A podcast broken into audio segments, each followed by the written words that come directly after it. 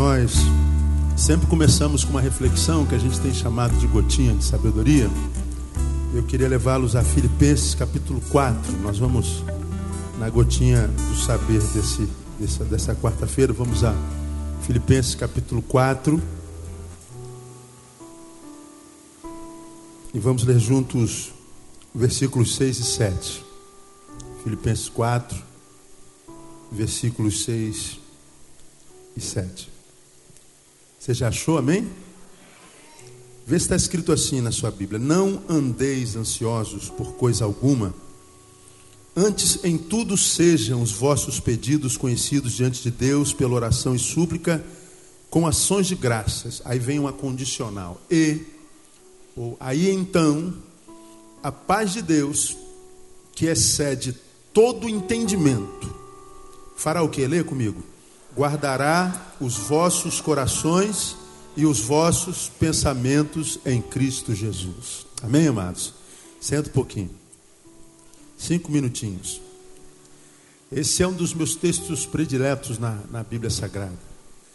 E para mim, claro, a Bíblia é toda pertinente, mas esse é um dos textos mais pertinentes entre todos os pertinentes da Bíblia.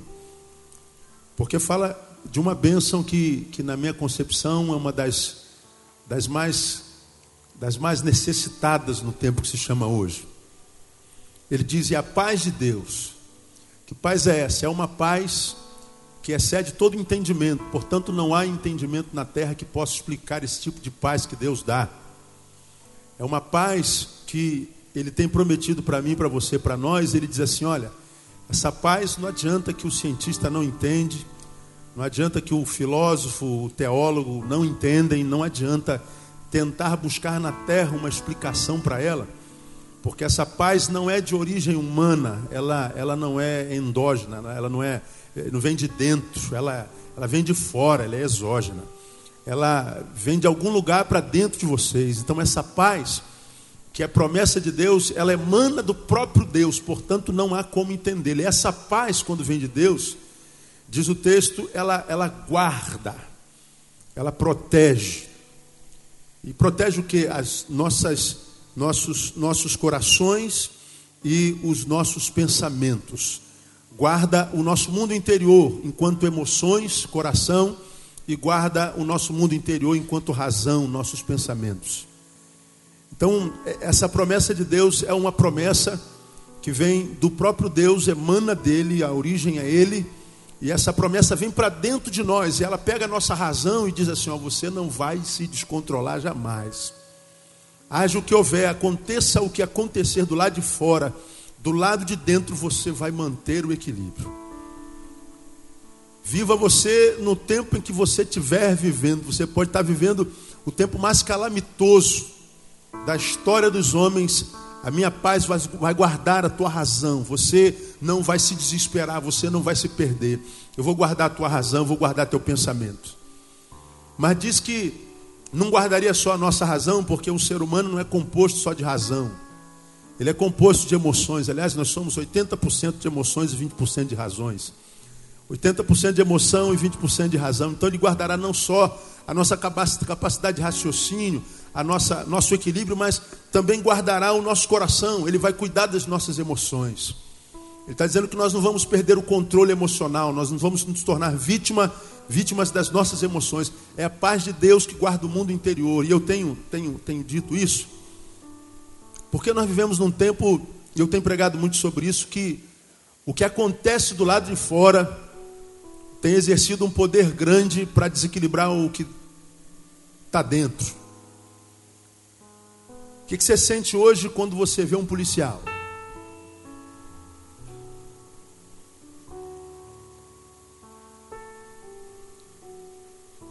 Hoje eu estava ouvindo Boechat e Boechat dizendo na, na, na, rádio: Olha, se um dia eu for assaltado, for levado como refém, se levarem como refém a minha esposa, meus filhos ou alguém que eu amo, ele é um homem, ele é um homem marcado pela dor, como qualquer cidadão carioca. Ele diz: Por favor, senhores policiais, não se metam. Eu resolvo com um bandido. O que, que ele está dizendo com outras palavras? Quem consegue ler? Ele está dizendo assim: eu confio mais nos bandidos do que em vocês. Agora, essa é a palavra de alguém que está completamente envolvido pelo, pelo hoje, pelo que aconteceu nesses últimos dias. Polícia mata o menino, polícia mata uma menina de 21 anos, dia seguinte, agora mata um administrador que era pastor evangélico. A mídia não disse isso. Um homem de Deus, um pastor evangélico, jovem, 35 anos. E você vê a polícia tirando aquele homem como se o bandido fosse de dentro do carro, como se fosse um saco de batata. Né? E o que não é mais grave, o mais grave é você, o chefe, vendo o chefe de todos, o Beltrame, falando assim: a polícia agiu corretamente. Vamos ver se um filho dele é sequestrado e se a polícia é tratar da mesma forma, se, a, se ele vai pensar da mesma forma, vai dizer a mesma coisa. Quem sabe é, um dia aconteça com a mãe dele. Ver se ele vai dizer a mesma coisa. O fato é que, quando a gente vê esse tempo de barbárie, e a gente vê o diabo tendo tanto sucesso na cidade do Rio de Janeiro, o diabo está vencendo, os frutos das trevas estão proliferando sem intervenção nenhuma do bem.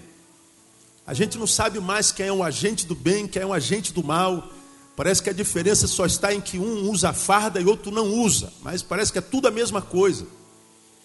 Então a gente vê esse estado calamitoso de ser do lado de fora, a gente muitas vezes se percebe desequilibrado do lado de dentro. Nunca se viu tanta gente com síndrome de pânico, cara, é assustador.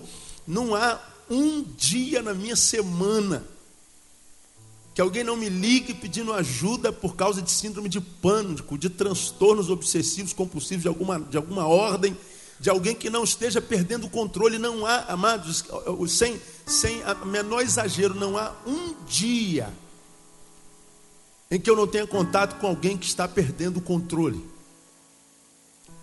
E a maioria dessas pessoas se fala assim: o que aconteceu contigo? Não aconteceu nada. Não enquanto indivíduo, mas aconteceu com ele enquanto sociedade, porque quando acontece com qualquer um dos cidadãos brasileiros, está acontecendo conosco. De modo que o que acontece lá no indivíduo, corporalmente falando, acontece com o resto da sociedade emocionalmente falando. Então, quando tiram lá o, o, o, aquele administrador que era um pastor evangélico, que era vítima, que foi sequestrado, e que foi morto como se parceiro fosse do que o sequestrava, e tiram-no do carro como um saco de batata, isso aconteceu com ele enquanto indivíduo, mas enquanto sociedade, aconteceu comigo e aconteceu com cada um de vocês. E isso tem o poder de mexer com as nossas emoções. Aí, essa palavra de Deus, eu acho que ela é muito pertinente para esse tempo que se chama hoje, porque o Senhor está dizendo assim: olha, filho, se você está em Cristo, você vive pela palavra, eu tenho uma promessa a liberar sobre o seu coração. Aconteça o que acontecer do lado de fora, a paz de Deus guardará os vossos pensamentos e os vossos corações em Cristo Jesus. A paz de Deus, mesmo que a guerra se instaure, se instale em todas as regiões na qual você habita, do lado de fora, do lado de dentro, essa paz que você não vai conseguir explicar e ninguém vai conseguir explicar, ela vai guardar o vosso coração em Cristo Jesus. Mas essa paz é prometida para todo mundo? Não. O versículo 6 diz: Não andeis ansiosos por coisa alguma. Antes em tudo sejam os vossos pedidos conhecidos diante de Deus como? Leia para mim, por favor. Pela oração e súplica com ações de graças. Então ele está dizendo a paz, ela é exercida e é uma realidade prometida para quem consegue vencer a ansiedade através da oração, é quem vive vida de oração. Oração e súplica, oração você já aprendeu aqui há bem pouco tempo atrás, infelizmente hoje virou sinônimo de petição. Toda vez que um crente vai falar com Deus, pede alguma coisa, ninguém consegue orar sem pedir. Viramos um bando de pidões. A gente, quando vai falar com Deus, abre uma lista igual de supermercado, diz: Ó oh, Deus, abençoa meu pai e minha mãe, me dá um carro, me dá uma esposa, cura João, cura Maria, me liberta do, do, do, do bandido. A gente, quando vai orar, a gente não ora, a gente pede. Toda vez que a gente vai falar com um pai, a, o pai já fala: vem um pidão. Toda vez que ele fala comigo é para pedir alguma coisa, é porque nós aprendemos que oração é petição, só que oração e petição são coisas diferentes. Esse texto diz: com orações, orações, é o simples fato de estar na presença de Deus e manter uma relação pessoal com Ele, quem sabe através do diálogo. Deus fala contigo através da palavra e você fala com Ele através da oração, mas sem pedir nada. Falar sem pedir, como você conversa com qualquer ser humano que está do seu lado, bate um papão. E não pede nada para Ele, mas a gente não consegue conversar com Deus sem pedir nada. Aí ele diz: a paz é uma promessa para quem não anda ansioso e vence a ansiedade através da oração e sub oração. Ele está dizendo: Eu quero desenvolver uma relação com você na qual você não me peça nada. É aquela na qual você entra na minha presença, não para tirar alguma coisa de mim, mas simplesmente para estar comigo. Você entra na minha presença não só por causa daquilo que eu dou, mas por causa principalmente daquilo que eu sou. Isso é oração, isso é vida devocional. Mas aí ele diz com orações e súplicas. A súplica é petição. Por favor, eu te suplico, meu irmão, me faça isso. Súplica é isso. Oração é estar e falar com ele sem pedir nada. E nesse nesse ínter, nesse, nesse, nessa relação que, que a gente desenvolve com ele sem pedir nada, ele diz: vocês também podem pedir, vocês podem suplicar. Agora ele está dizendo: não, não, não entra na minha presença só com súplica. Não entra na minha presença só para pedir. Não lembra de mim só para tirar alguma coisa de mim. Ele está dizendo oração e súplica. São duas coisas diferentes. Aí ele está dizendo: se você fizer isso, se você não for só um pidão, como é a maioria dos cristãos, que acham que é virtude, esse homem ora a beça, está dizendo, ele pede a beça. E às vezes a, a, a, vida de oração dele não reverbera, não se transforma em qualidade de vida na vida dele, porque ele é um pidão. Ele não é uma pessoa de oração. Oração não pressupõe petição. Ele está dizendo: quando você ora, quando você está na minha presença por causa daquilo que eu sou, e também suplica, está na minha presença por causa daquilo que eu posso fazer na tua vida, aí sim, filho, a paz de Deus guardará o vosso interior. A paz de Deus não vai permitir que o que aconteça do lado de fora roube a qualidade de vida que eu te dou do lado de dentro, porque do nosso interior, diz a palavra, fluem o quê? Rios de águas vivas, mesmo que nós estejamos no vale da sombra da morte. E nós estamos vivendo no vale da sombra da morte, irmão. O que você acha que é o vale da sombra da morte? Eu não sei como é com você, mas você mora na mesma cidade que eu. Eu, tenho dito isso aqui repetidas vezes. Quando eu saio de casa, eu abro o portão da minha garagem, eu ligo a minha moto e para ali, sento na moto, Senhor, eu estou saindo. Falei sobre isso domingo. Eu não sei se volto, só volto se o Senhor estiver comigo. Então eu te peço, sobe aí na minha garupa, ou então sobe na tua moto, vai como meu batedor, né? vai abrindo as estradas para que eu possa passar em, em paz e voltar em paz. Bom, eu tenho ido e voltado há quase 42 anos, irmão. E você tem ido e voltado há quantos anos, irmão? Muitos anos, não é? É. E a gente tem que dar graças a Deus por isso porque é o Senhor acampando seus anjos no nosso redor e nos guardando de todo mal. Louvado seja o nome do Senhor. É Ele guardando do lado de fora, mas Ele também está dizendo: Eu posso guardar do lado de dentro. Com a minha paz que excede todo entendimento. Você vai ver o mundo caindo, você vai ver todo mundo se desesperando, todo mundo arrancando o cabelo. Mas Ele está dizendo para você: Não, filho. Você tem a promessa de uma vida equilibrada até o fim da tua vida, mas você tem que desenvolver uma relação comigo de oração e súplica. Portanto, ah, não tem a ver com frequentar culto, fazer campanha de prosperidade, fazer campanha de cura, campanha de não sei o que, campanha de não sei o que lá, subir monte, fazer jejum e, e, e, e libertação, e faz um monte de parafernália e a vida continua a mediocridade. Né? E o Senhor está dizendo: se você orar, relacionar-se comigo sem pedir nada, deixa de ser pidão mas também nessa relação suplicar, aí você pode pedir, pode esperar. Você vai ser alvo da paz que emana do meu coração, diz o Senhor. Eu vou guardar a tua razão, e vou guardar a tua emoção. E aí, irmão, que acabe o mundo, a paz de Deus, que excede todo entendimento, vai continuar guardando o teu coração até o dia de Cristo Jesus. Quantos querem essa paz aí? Diga assim, Senhor, dá-me essa paz o Senhor te responde: já é tua, filho.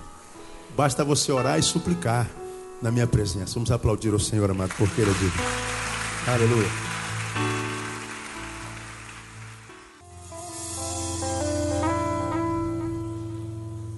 Glória a Deus.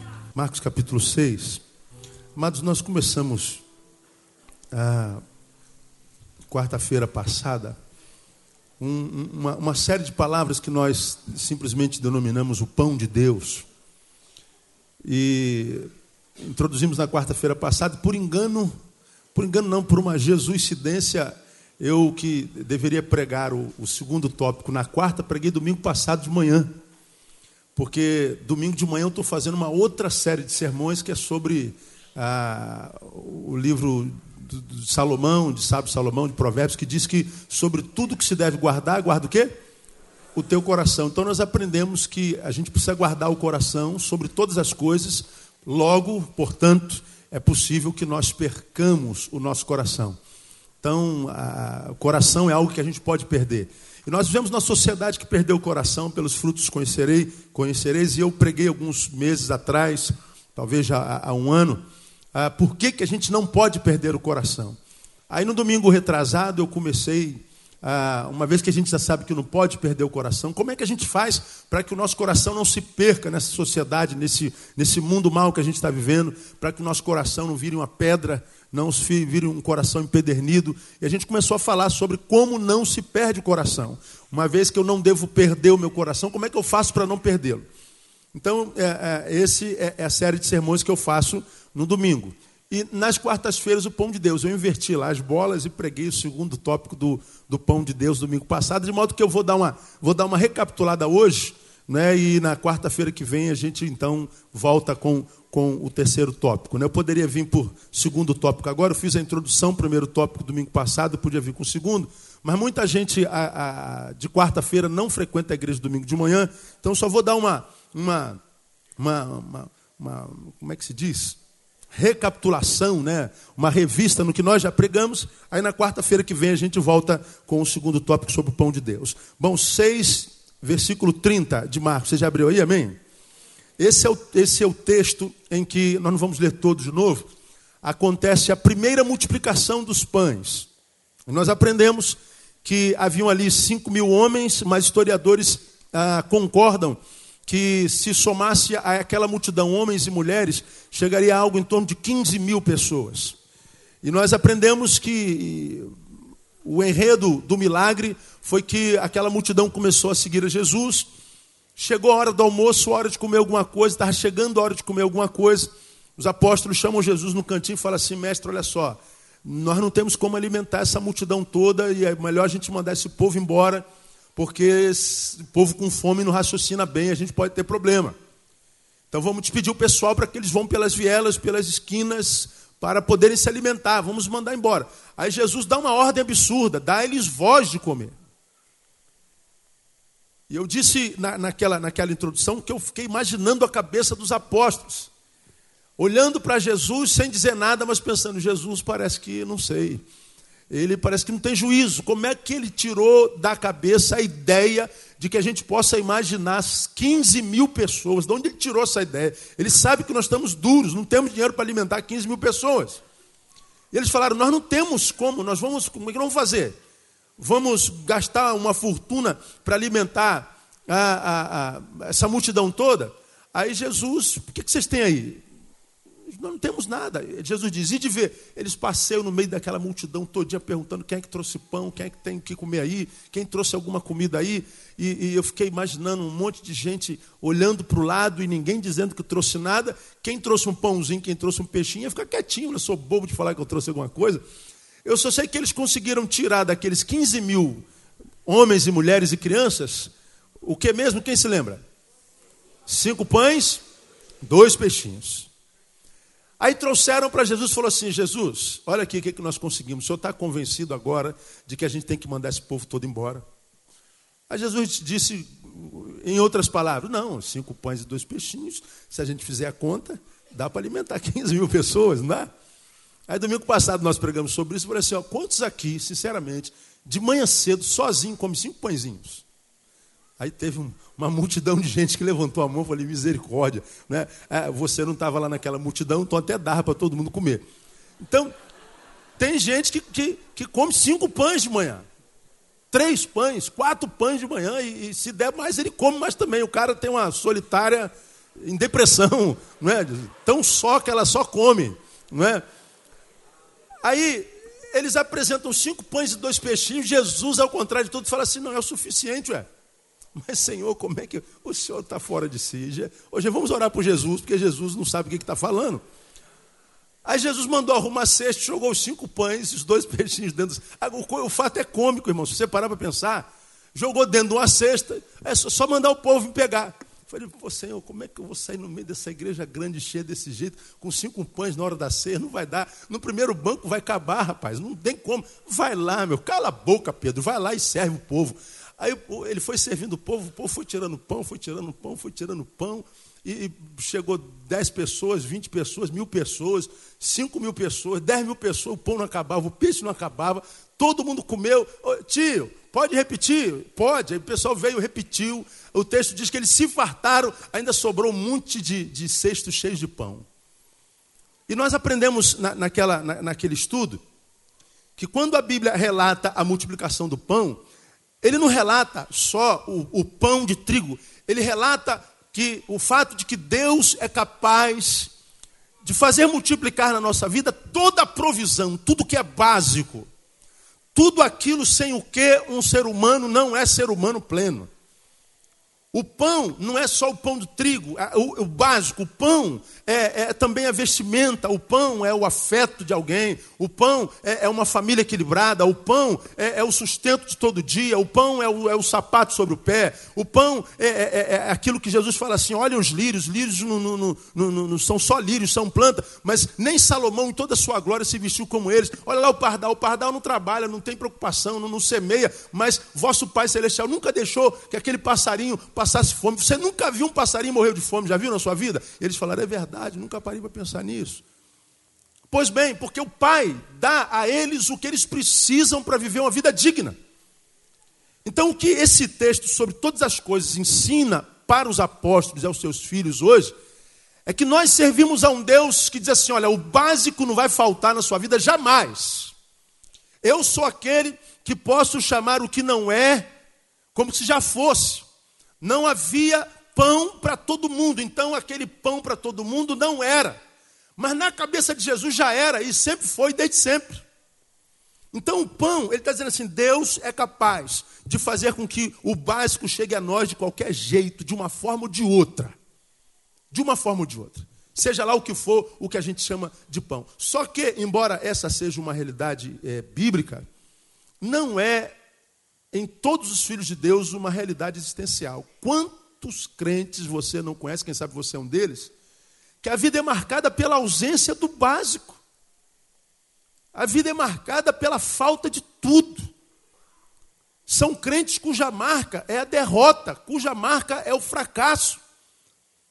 São crentes cujos projetos são sempre projetos inacabados. Ele começa um monte de projetos, não acaba nenhum. A vida dele parece que é um equívoco, parece que ele está que ele tá debaixo de um urucubaca. E a gente disse lá, ele serve ao Deus do céu, Criador do universo. Aquele que diz que detém na mão todo o poder que há no céu, na terra, debaixo da terra. Aquele que diz que é, que é dono da prata e do ouro. Aquele que, que fez o, o pão brotar da terra, que fez a carne cair do céu. Aquele que tirou água da rocha. Ele serve esse Deus, mas a vida dele parece como vida de quem serve um Deus chamado mulambo. É uma vida mulambenta uma vida embaraçada, uma vida toda errada, a vida está tudo fora do lugar. Serve a um Deus como esse que a gente prega, mas a vida dele parece que é como quem é servo de tranca-rua, está tudo trancado. Todas as portas estão fechadas, nada se abre. É como aquelas portas que, que se abrem na medida que a gente chega perto dela, ela abre. Aí quando tu passa, ela fecha.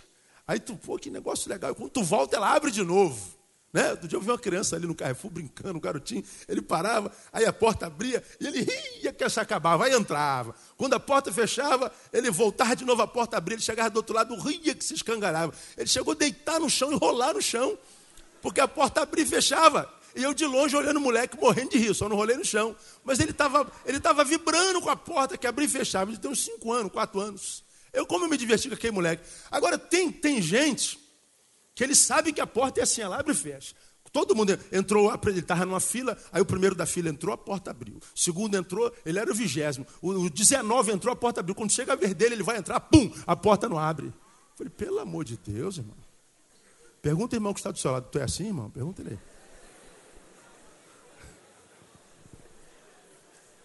Rapaz, tem. É, houve vida embaraçada de algumas pessoas.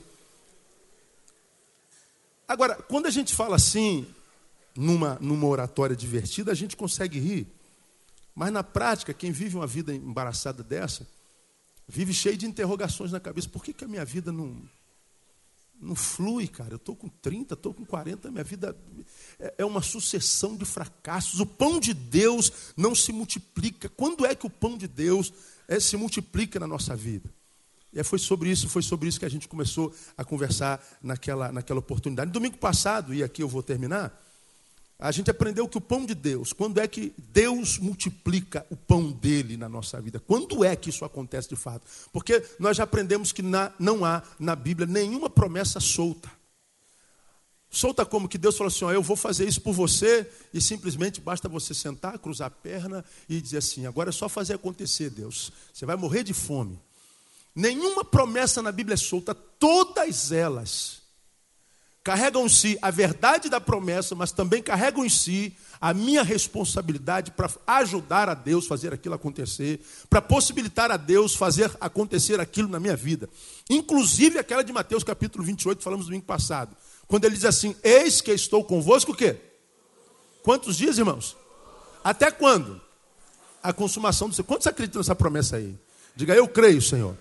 Pois bem, mais alguns de vocês, dos que nos ouvem no site, os que ouvirão essa mensagem através de, de, de, de outros sites e de CDs, vivem uma vida que parece que Deus passa longe de você. Não acontece. Aí você diz, Deus mentiu? Não, porque esse texto diz, mesmo esse texto, que Ele estaria conosco, se nós fôssemos, pregássemos o Evangelho, batizássemos e ensinássemos. Ide, portanto, pregar o evangelho a toda criatura, é, ensinando-os, batizando-os e ensinando-os a guardar todas as coisas que eu vos tenho mandado. E aí então, estou convosco todos os dias até a consumação dos séculos. Então, essa promessa vem com uma condição. A paz de Deus, que excede todo entendimento, acabamos de falar no início do culto, começamos com essa palavra hoje. Ela, ela, essa paz que guarda o nosso mundo interior, a despeito da desgraça que há no exterior, ele está dizendo que é uma promessa de Deus, de um Deus que não pode mentir, todavia não é promessa para todo mundo. É promessa para quem? É para quem vence a ansiedade através da oração e da súplica. Não andeis ansiosos por coisa alguma, antes sejam os vossos, as vossas necessidades conhecidas diante de Deus através da oração e súplica, e a paz de Deus, que excede todo entendimento, guardará. Então, quando é que a paz de Deus excede todo entendimento, guarda o nosso coração? Quando a gente vive uma vida de devocional, uma vida de oração, uma vida de súplica.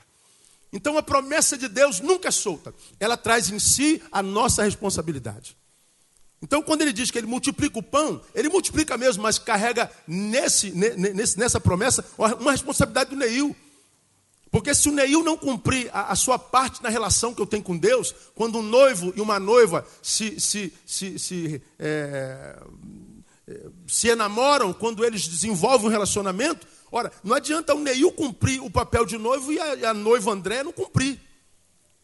Nós nos amamos e o amor pode ser verdadeiro, mas se nós não cumprirmos as obrigações que nos cabem, não estão escritas em papel nenhuma, mas elas vêm inerente ao amor que a gente nutre pelo outro, se a gente não cumpre, só um cumpre, a relação acaba, mesmo que seja muito amorosa. Então, nossa relação com Deus não é relação de servo e senhor, seja da parte de lá ou da parte de cá, porque ele disse: Eu já não vos tenho chamado o quê? Servos. Porque o servo não sabe o que faz o seu senhor, mas eu vos tenho chamado o quê? Amigos. Então, nem Deus quis ser senhor nosso, ele quis ser amigo. Muito menos nós seremos senhores de Deus.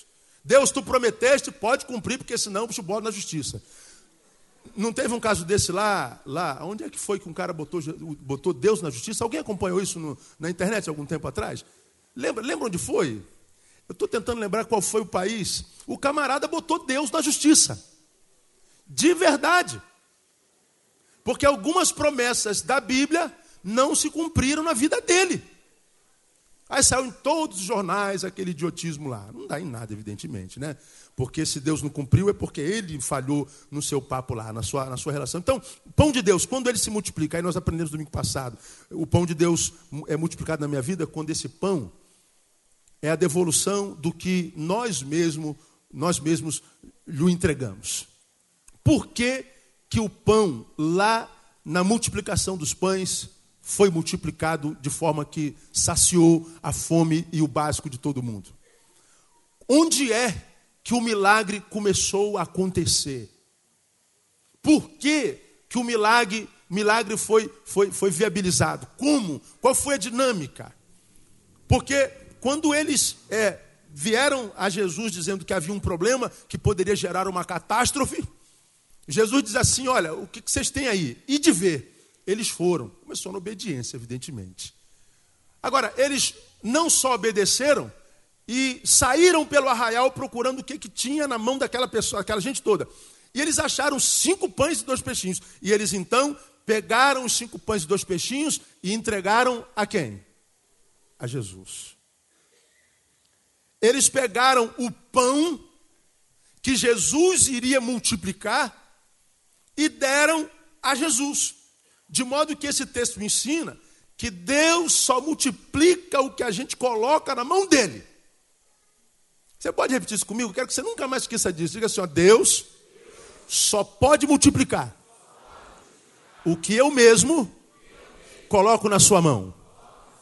Se não chegar à mão de Jesus, o pão falta. Se nós não lhe dermos a matéria-prima, o pão falta. É por isso que, que, que, há muita gente vivendo muita necessidade, mas necessidade. Gente, tem gente que passa pela vida, ele nasce, morre, sem nunca ter vivido, como eu tenho dito. Ele nasceu, passou pelo seu caminho alguns anos, morreu, nunca viveu, passa pela vida sem conhecer a vida. Se chegar lá no, no, no, leito de morte dele e falar assim: ó, valeu a pena no que a tua vida, irmão? Não valeu em nada, pastor.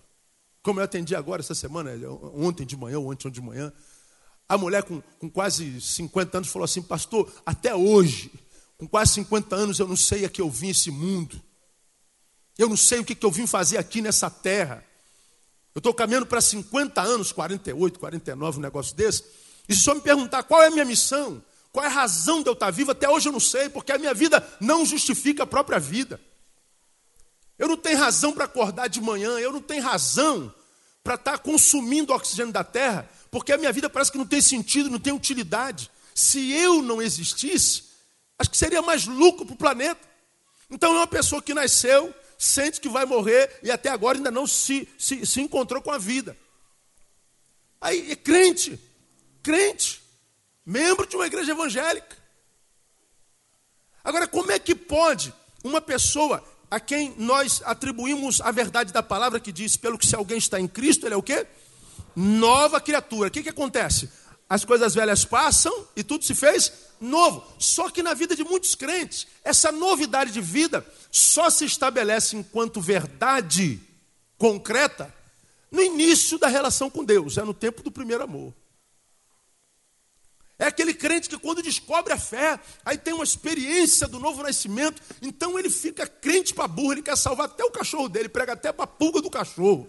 Ele, ele, se torna um crente chato, ele quer salvar a mãe, a mulher, o patrão, o, o, empregado, ele quer salvar todo mundo. Aí todo mundo vaza dele porque ele virou um crente bitolado, chato, esse cara está fanático. E ele não entende como é que as pessoas não entendem a fé dele. Ele está no primeiro amor.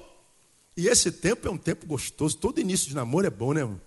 Quando a gente troca o primeiro olhar, e aí você está lá naquele cantinho da igreja, ela está lá no outro cantinho, aí você estica o pescoço assim, aí vê que ela está olhando para você, vocês riem, ela riu para mim. Né? Aí o pastor está aqui dando de palhaço, pregando, mas ele não está nem sabendo o que, que o pastor está pregando, ele olha para lá de novo e ela está olhando para ele. E tal. Aí começa a mexer um negócio aqui dentro, cara. Aí acaba o culto, aí você está sentado naquele canto, podia sair por aquela porta lá, não, tu dá a volta lá atrás, sai lá por aquela porta, porque ela está sentada lá do outro lado. E aí, tudo bem, como vai? Meu nome é, é Eustáquio, o seu, é Eubular, Eubular. E, e aí, legal, olha, eu tenho te observado, tenho orado por ti, é o papo do crente. Tem sentido de Deus de orar por você, oh, que bom. Jesus é bom, né? É, pois é. Aí, aí, troca o telefone, aí no dia seguinte tem um torpedozinho, aí é, você vai no culto domingo, no culto do amigo, olha, eu posso considerar você minha amiga, dizer que você é minha convidada? Oh, oh, oh, claro, mas em Cristo nós somos todos amigos, irmãos, né? Aí bota Jesus no meio dessa carnificina, né? E, é, é, bom demais. O início da paixão, irmão, é uma coisa gostosa. A gente, a gente fala no, no telefone duas horas por dia, a, a, a, cada duas horas. A gente manda 200 e-mails, fica no MSN 24 horas por dia. A gente tem assunto para tudo. Mas, quando a relação vai desgastando, a gente vai perdendo a motivação que tinha. Quando tu tá lá do outro lado, já está com, não sei quantos anos de namoro e até hoje não casou, ela está te cobrando, tu não vai casar não, safado. Estamos dez, namorando há 10 anos e você não toma partido, meu pai está querendo matar você porque você não toma partido. Aí ele senta lá, ela senta lá, aí ele, ele dá uma olhadinha de rabo de olho. Se ela estiver olhando, ele baixa a cabeça. Mudou. Mudou. Ele está sentado lá, ele sai rastejando assim, ó vai embora. Antigamente ele dava a volta, saia para sair perto dela lá. No início tudo são flores, no, no, no final é, é, que a coisa fica ruim. Muitos crentes são assim, no início tudo flores, irmãos. Só que a maioria dos crentes do tempo que se chama hoje não conseguem manter em si o que eu chamo da bênção da longevidade. Começam a fé num ritmo de muita intensidade, mas de pouca duração. O Evangelho não se estabelece como verdade inquestionável e eterna. Não flui, o rio não flui constantemente, vira uma cisterna rota, como diria Jeremias, de água parada. E aí, a, a vida que é cíclica, que é dinâmica e, e, e profusa, de, de, todo mundo vai rolando, a vida vai desenvolvendo e a vida dele vai ficando para trás. Ele tem a sensação de que está andando para trás, porque quem está parado está andando para trás, porque a vida se movimenta muito rápido. E às vezes essa pessoa cai na desgraça de se tornar apenas um religioso, membro de uma igreja evangélica, que virou, quem sabe, um diácono, um presbítero, um obreiro, um pastor, que vira um profissional da religião. E ele sabe tudo sobre a igreja, sobre a denominação, sobre o estatuto, sobre o regimento interno. Ele anda de gravata para lá e para cá. Ele é aquele cara que está sempre escandalizado com a alegria de todo mundo, metido mais santo que Jesus. E ele agora precisa da instituição para ter a sensação de que ainda tem é, uma, uma, uma, uma, uma relação com Deus. De modo que ele é o cara que arruma a, a, planta da igreja, ele carrega a caixa, ele é quem, quem fecha a porta do templo, ele é quem troca a lâmpada, ele é quem é, é, coordena a chave do, do, do, prédio de educação, ele é o que segura o controle do portão para abrir para o carro, ele, ele é aquele cara que sabe tudo da igreja, ele está ali há 30 anos, mas ele só é aquilo ali dentro do templo. E ele precisa daquele templo para ter a sensação de que ele está servindo a Deus de alguma forma. Porque na sua intimidade, na sua particularidade, na sua individualidade, na sua subjetividade, ele não tem mais essência de Deus e ele não tem mais alegria espiritual. Se tirar dele o cargo, ele morre espiritualmente. Aliás, ele se encontra com a sua realidade, porque morto ele já está. E aí nós vivemos algumas realidades na igreja evangélica, alguns vão desanimando no caminho, aí aparece um irmão com muito boa intenção, mas com muito pouca reflexão, e fala assim, pastor, dá um cargo para ele, para ver se ele anima. Acontece isso ou não acontece? Dá um cargo para ele para ver se a gente anima ele. Aí o que, que acontece? Tem gente que vai lá e dá um cargo para ele. Aí ele vai, caraca, agora eu sou presidente da juventude, aleluia. Aí o que, que ele vai fazer? Ele vai botar culto todo dia, ele vai botar vigília toda noite, ele vai botar jejum todo sábado e domingo, ele vai subir para o monte toda sexta-feira, e ele vai querer botar o, a, a juventude no fogo e no óleo. Mas porque ele está no cargo. Se tira o cargo, ele não tem relação individual com Deus. Por que, que começou tão pujantemente, tão, tão, tão, tão, tão, tão cheio de óleo, tão cheio de fogo, e a coisa vai, vai fenecendo? Por que, que o pão parou de ser servido? É porque ele deixou de colocar na mão de Deus alguma coisa. O pão é o essencial. Deus multiplica o pão da finança quando nossa finança está na mão dele. Deus multiplica o meu dinheiro quando o meu dinheiro está na mão dele. Porque nós aprendemos aqui há bem pouco tempo atrás que Deus só dá dinheiro quando aquele que recebe o dinheiro de Deus coloca o dinheiro onde Deus quer que ele coloque o dinheiro.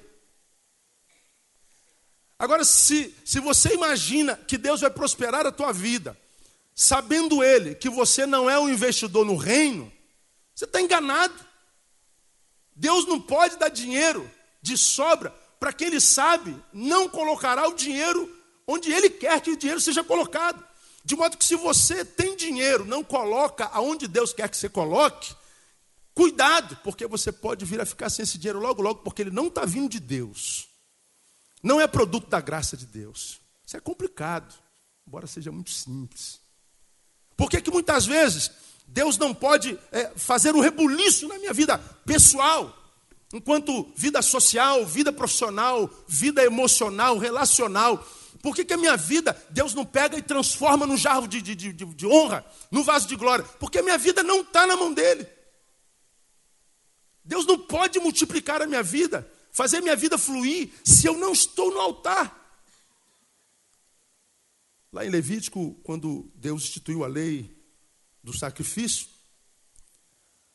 em Levítico diz uma coisa muito interessante: o fogo arderá. Quem sabe? Como? Continuamente. Aonde? Sobre o altar. E não se apagará. Aonde é Josué que o fogo arde continuamente, não se apaga? No altar. Então, onde é que a minha vida tem que estar para que o fogo arda constantemente não se apague? No altar. Se minha vida não está no altar, eu sou um visitante na casa do Pai, se eu faço parte daquela legião de crentes que quando a gente está ganhando bem, a gente está na igreja. Se a gente ganha mal, a gente some da igreja. Se a namorada beijou, a gente dá um culto. Se a namorada beijou outro, a gente some da igreja. Se o meu carro é roubado, eu sumo da igreja. Se o meu carro aparece, eu volto para a igreja. Se eu estou bem emocionalmente, eu estou na igreja. Se eu estou mal, eu, eu, me afasto da igreja. Aí tu encontra um monte de gente afastada. Meu irmão, você está sumido da igreja? O que, que foi? Ah, pastor, eu estou passando por uns problemas aí. Ora, se eu estou passando por uns problemas aí, por uns problemas aí, é aí que eu tenho que estar na igreja mesmo. Porque senão, para para pensar, irmão. Eu sou o diabo. Aí pergunto, ô, ô Vanessa, por que você está fora da igreja? Aí o, o, pastor Rodrigo perguntou à ovelha é, Vanessa, ô Vanessa, você está sumida? Eu sou o diabo. Eu estou olhando vocês dois. O diabo, vosso adversário, anda ao vosso derredor, bramando como leão, buscando a quem possa tragar. Então ele, você está andando, ele está te rodeando. Aí o pastor Rodrigo encontra a, a, a Vanessa. Vanessa, que você está sumida? Aí a Vanessa fala assim: Não, pastor Rodrigo, é que eu estou passando por alguns problemas. Eu, o diabo, ouvi. Ah, é isso que tira você da igreja? Problema, Vanessa? Deixa comigo. O que, é que você faria se você fosse o diabo? Hum? Problema no lombo dela. O que, é que te enfraquece na, na, na, na, intimidade com Deus? Mulher. Ah, pastor, ora por mim, pastor. Onde eu vejo uma saia, eu vou atrás, pastor. Pastor, eu, eu, eu, ô pastor, eu não posso ver mulher, pastor. Ô pastor. Aí uma vez eu falei para ele, então vou olhar para Deus te fazer boiola, tá bom? Não, sangue de Jesus tem poder, pastor. Você está amarrado, que é isso? O que, que você quer então? Não, aí não, pastor, é demais. Ué, o que, que você quer então? Aí o diabo falou assim: qual é o teu fraco mesmo, irmão? Mulher, pastor. Cara, tu pode ser o, monstrinho gospel. O diabo vai fazer chover mulher no teu lombo. É, mano.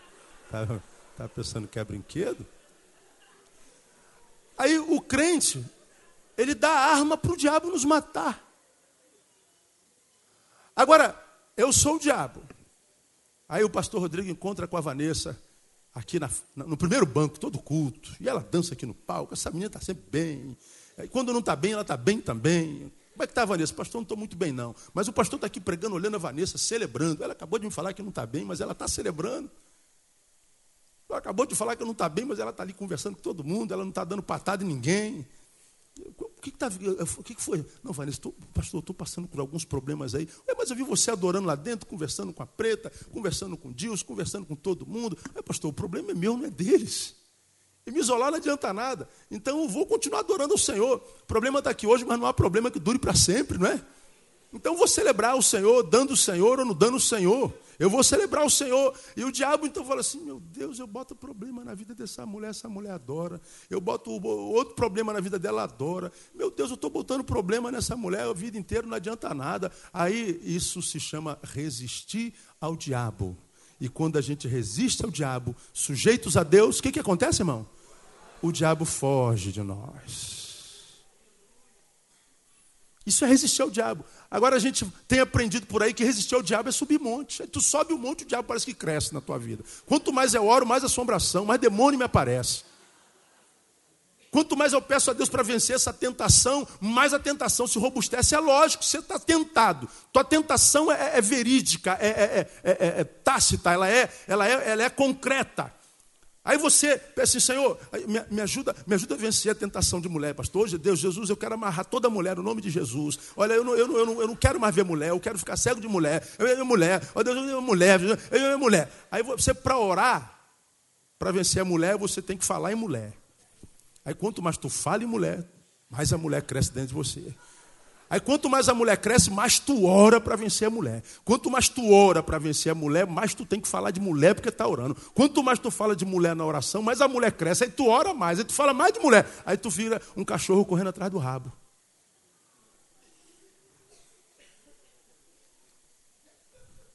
É. É, é, é teu problema, Josué, não, é né? Josué é outro. É. Aí você vê, a gente, a gente mostra isso com muita simplicidade, a gente se diverte aqui, não é? Mas é a mais pura verdade. O diabo sabe que você murmura, blasfema, xinga palavrão, tua boca vira uma, uma fonte de morte quando tocam no teu dinheiro. Quando você perde dinheiro, perdeu, você perdeu dois reais, pronto, o mundo acaba. Aí tu murmura, tu blasfema. O diabo sabe como é que ele vai atingir teu coração, porque ele percebeu que quando ele toca no teu dinheiro, você quer morrer. E ele vai tocar no teu dinheiro. Ele vai mandar o devorador, ele vai mandar o consumidor, ele vai mandar todo mundo para consumir. E você vai plantar, não vai colher, porque ele, você deu para ele de mão beijada a tua fraqueza. Agora não, tu está com dinheiro, tu dá glória a Deus e dá o dízimo, está duro. Falo, Senhor, eu estou duro, não tem nada para ofertar hoje, mas eu vou te ofertar o meu melhor louvor, a minha melhor adoração, Senhor. Eu vim só com a passagem de vinda, eu vou ter que voltar a pé, Jesus. Eu não tenho nenhuma pratinha de 10 centavos, mas eu estou aqui apresentando meu sacrifício de louvor. Aí o diabo fala assim: Meu Deus, esse cara está com dinheiro, ele adora, está duro, ele adora, não adianta tocar no dinheiro dele. E Deus leva, olha assim, é verdade, esse meu servo, ele estava com 20 mil ontem, hoje está devendo 20 mil, e ele está aqui com o mesmo espírito, com a mesma face, com o mesmo olho, portanto ele não liga para dinheiro. Anjos, libera dinheiro sobre esse menino aí, e o dinheiro vai chegar na tua vida no nome de Jesus, porque você está colocando na mão dele. Muitas famílias não são abençoadas porque não estão na mão de Deus. Deus não multiplica, não supre a necessidade familiar, porque a família não está na mão de Deus. Deus não é senhor da sua casa. É uma casa onde Deus não, não é convidado a estar. Deus não pode agir no teu presente, porque o teu presente não está na mão de Deus. O teu presente está tá chafurdado, viciado do passado. O passado é mais presente no teu presente do que o próprio presente. Isso chama culpa. Deus não pode abençoar o teu presente porque teu presente não está no altar, porque teu presente está é, invadido pelo futuro. Isso é preocupação. Aí o presente não flui, o presente é uma tristeza. O hoje é o pior dia da tua vida e é o único dia que existe na nossa vida é o hoje. Agora, se a gente entrega a Deus o nosso hoje, significa dizer que quando amanhã se transformar em hoje, ele já está na mão de Deus. Quem entrega hoje, entregou hoje e o futuro, de modo que o resto, irmão, é com Deus. Então, quando é que o pão é suprido? Quando é que o pão é multiplicado? Quando é que o básico não falta na minha vida? Quando é que Deus multiplica o meu pão? Quando eu pego o pão que eu tenho e coloco na mão de Deus. Portanto, o que Deus me dá é devolução do que eu mesmo dou a Ele. Eu termino, já passamos da hora. Como terminei na quarta, no domingo passado. Eu me lembro de, de, de, de Segunda Reis, que é capítulo 4, ah, capítulo 17, de 8 a 15. Deus chama Elias, manda ele fugir de Acabe e Jezabel. Vou para onde, Senhor? Que que eu, como é que eu vou fugir? Eu, que é isso? Eu sou, eu sou profeta do Senhor, sou profeta do Altíssimo. Aí eu falei que Deus, ele tem as suas estratégias. Há momentos da vida que Deus fala assim, Moisés, que você está tá orando aqui, clamando a mim? Diga aos filhos de Israel que marcha, manda ele botar, bota o cajado na água que o mar vai se abrir. E o mar se abriu. Há tempo que a gente tem que pisar nas águas para o mar se abrir. Mas há momentos que Deus diz assim, ó, postai-vos, ficai parados, e vede o que? O livramento do Senhor. Há momentos na vida que a gente não tem que marchar, tem que parar. Aquietai-vos e saber que eu sou Deus. Ficar quietinho. Mas há momentos que Deus diz assim: foge. Foi esse caso aqui, foge. Ele diz: foge da idolatria, foge da prostituição. Ele está dizendo assim: esse tempo se você encarar, você perde. Então nós temos que ter discernimento de Deus. Há tempo que eu tenho que meter o pé na parede, meter o pé nas águas e o mar vai se abrir na autoridade do nome de Jesus. É verdade, às vezes acontece. Mas há momentos que Deus fala assim: não faça nada, não se mexa. Lembra? O que fazer quando não se sabe o que fazer? Nada. Há momentos que Deus diz: não faça nada. Mas Senhor, eu não consigo ficar parado, aprenda. Deus, eu tenho comichão mata o comichão. Esse é o tempo de você ficar parado. Obedeça. E há momentos que Deus diz assim: ó, volta, foge daqui, some, não encara. Mas Senhor, eu estou no, teu nome. No meu nome eu estou te dizendo, vaza. Ele vazou. Para onde eu vou? Vai para Sarepta. Para onde eu vou? Tu vai para casa de uma viúva, ela vai te sustentar. Eu falei, ah, o senhor está dizendo, então eu vou para casa da viúva. Imagina ele caminhando aqueles quilômetros todinhos. Falei, pô, uma viúva vai me sustentar, meu Deus do céu. Então deve ser alguma viúva de algum né, algum milionário, algum, sei lá, deve ser, mulher deve ser, né, deve ter bala na agulha. Aí ele chega lá, vai para a casa da, da, da, viúva, aquela casinha de casebre, de, de pau a pique. Pô, senhor, tem alguma coisa errada aqui, meu Deus do céu. E ele vai para o quarto. Chega a hora do almoço, ninguém bate na porta, almoço. Passa a hora do almoço, ninguém bate na porta. Na hora de comer, aí ele não aguenta, não tem ética e educação que suporta o, ao som do estômago, né? Eu falei, irmã, não passou da hora do almoço, não? Aí, a mulher falou assim: Que almoço que você está falando? Almoço? É, não tem comida não? Comida? Aqui, moço, eu tenho, eu tenho um pouquinho de farinha para fazer um bolo para mim e meu filho depois morrermos. É a última refeição. A gente come o bolo de farinha e água e morre. Aí eu, se eu sou Elias, meu Deus, olha para onde Deus me manda, cara. Deus me bota numa furada danada. Mas Elias não era eu. E Elias, cheio do Espírito Santo de Deus, fala assim: não, mulher. Pega esse pouquinho de farinha, faz um bolo, mas não faz para você e para teu filho, não. Faz e dá para mim, para o profeta.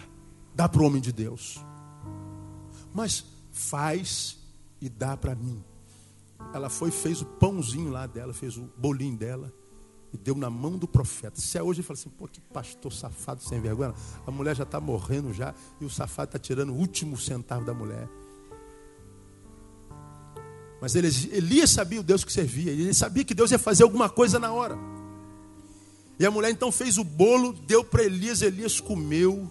Diz o texto que nunca mais faltou farinha, faltou pão e da botija nunca mais faltou azeite na vida daquela mulher. Diz o texto que Deus multiplicou para a eternidade, até o fim da vida dela, o pão. E por que, que Deus fez isso? Porque ela pegou tudo que tinha e entregou na mão do homem de Deus ou do Deus do homem.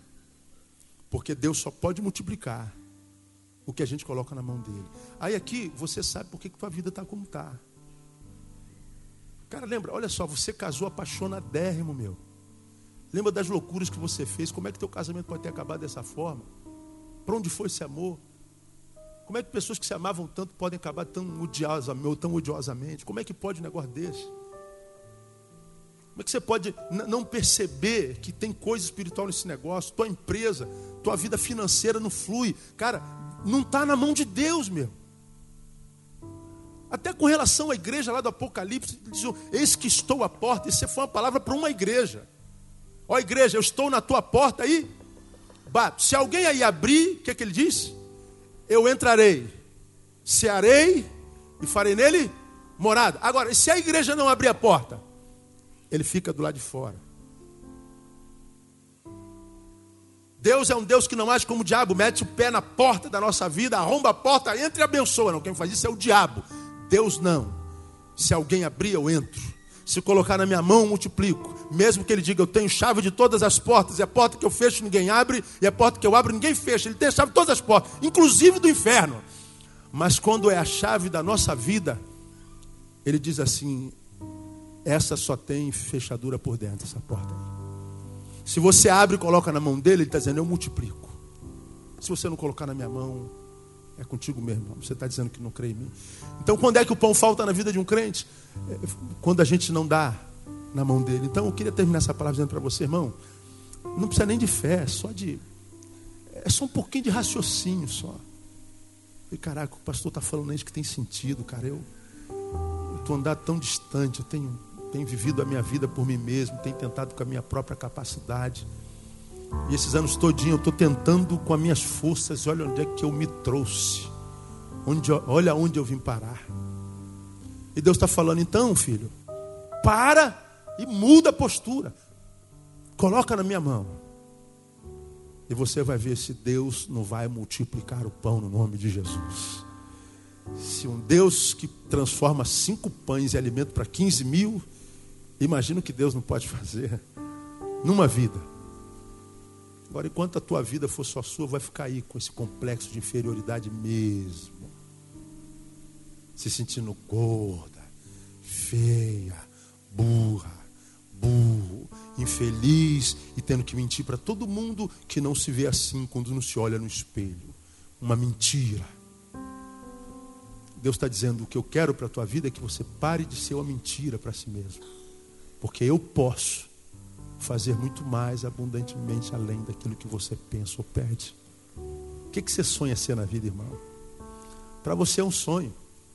Mas se esse sonho estiver na mão de Deus, já é uma realidade no tempo de Deus. Porque Ele é o que chama as coisas que não são como se já fossem. Porque o que você sonha ser, para você é sonho, para Deus já é. Mas só se torna realidade quando você faz a sua parte. Porque a promessa já está feita. Quem tem entendimento, entenda. Quem tem ouvidos, ouça o que o Espírito diz à igreja. Deus abençoe você com toda sorte de bênçãos.